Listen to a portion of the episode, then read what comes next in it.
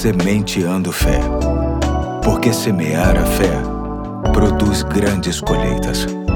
Olá, aqui é o Pastor Eduardo. Hoje é quarta-feira, dia 19 de abril de 2023 e é bom desfrutar da sua companhia em mais um ponto da série Simplesmente Cristão, que visa tratar das características fundamentais que cada cristão deve apresentar, não apenas porque se diz cristão, mas porque o ser cristão pressupõe algo que requer muita responsabilidade e, consequentemente, privilégios e bênçãos. Uso como texto básico o que se encontra em 1 João capítulo 2, verso 6, que diz: Aquele que diz que está nele também deve andar como ele andou. A segunda marca de um cristão se mostra no quanto ele admite ser aperfeiçoado pelas provações e permite que seu caráter seja provado nas tribulações. Tiago ensina na sua carta, capítulo 1, versículos de 2 a 4. Meus irmãos, considere motivo de grande alegria o fato de passarem por diversas provações, pois vocês sabem que a prova da sua fé produz perseverança, e a perseverança deve ter ação completa, a fim de que vocês sejam maduros e íntegros, sem lhes faltar coisa alguma.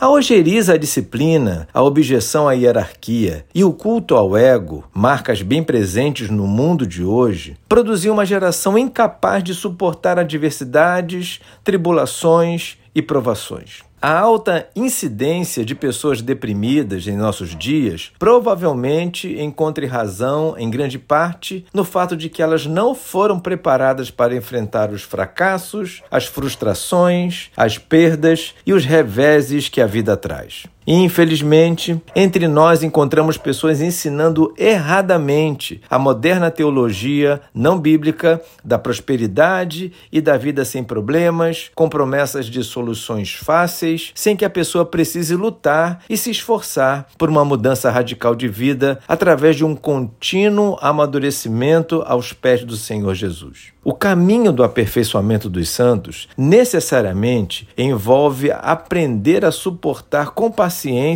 as adversidades e provações desta caminhada. Jesus advertiu aos discípulos em João 16:33: Neste mundo vocês terão aflições, contudo tenham ânimo, eu venci o mundo. Um cristão incapaz de suportar sofrimento e provação, mancha fortemente a sua identidade de cristão. Entretanto, aquele que é capaz de manter louvor e gratidão a Deus no meio dos problemas e lutas, desfrutará de uma privilegiada comunhão com Ele e, com isso, estará se parecendo cada vez mais com Cristo. Esse sim pode ser chamado de cristão com toda tranquilidade, um pequeno Cristo. Hoje eu fico por aqui e até amanhã, se Deus quiser.